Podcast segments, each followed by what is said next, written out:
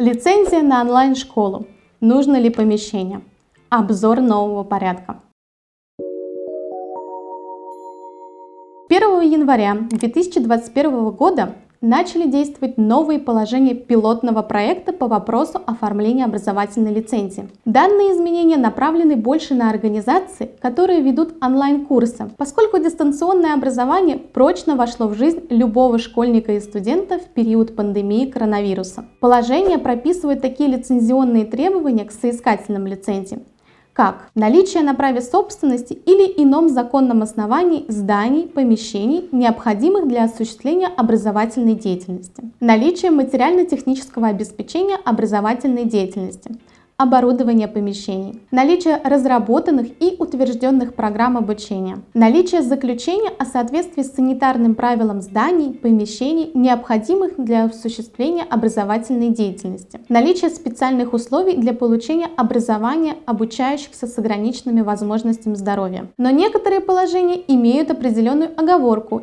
и не применяются к организациям, которые реализуют образовательные программы с применением исключительно электронного обучения, дистанционных образовательных технологий.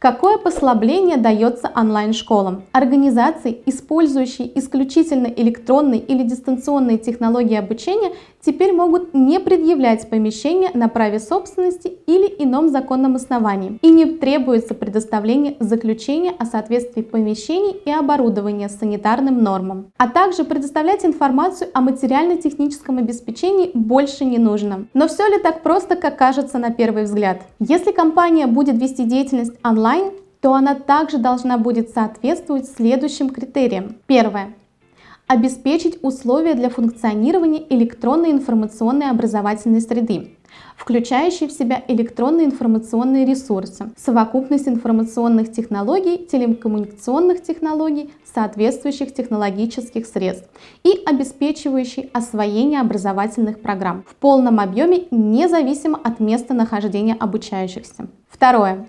заключить договор о сетевой форме реализации образовательных программ. Это требуется для образовательных программ, реализуемых организацией, осуществляющих образовательную деятельность с использованием сетевой формы. Тем самым у соискателя лицензий должно быть наличие системы электронного обучения, наличие цифровой электронной библиотеки, обеспечивающей доступ к профессиональным базам данных, информационным справочным и поисковым системам, а также иным информационным ресурсам, наличие электронной системы учета контингента обучающихся, наличие высокоскоростной корпоративной вычислительной сети, обеспечивающей доступ к электронной информационно-образовательной среде, наличие серверного оборудования для функционирования электронной информационной образовательной среды, наличие доступных для работников инструментов для создания, сохранения, доставки и использования электронных образовательных ресурсов. К сожалению, все это невозможно организовать на дому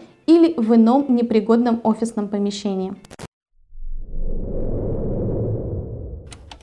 Все вышеизложенное упирается в новое положение о лицензировании от 18 сентября 2020 года за номером 1490. Там есть обязательное требование касательно предоставления справки о наличии данных условий. Также существуют регламенты по предоставлению образовательной лицензии. Это приказ Федеральной службы по надзору в сфере образования и науки от 29 июля 2019 года за номером 1109 об утверждении административного регламента Федеральной службы по надзору в сфере образования и науки по предоставлению государственной услуги по лицензированию образовательной деятельности, который утверждает данную справку. Не стоит отчаиваться касательно наличия помещений, ведь теперь срок получения лицензии у вас займет 45 рабочих дней, а не 3-4 месяца. По мнению экспертов, упростить процедуру в получении лицензий для организаций, которые работают исключительно онлайн, это весьма разумный и правильный шаг. Если у вас остались вопросы по данной теме, то обращайтесь в нашу юридическую компанию Юрвиста.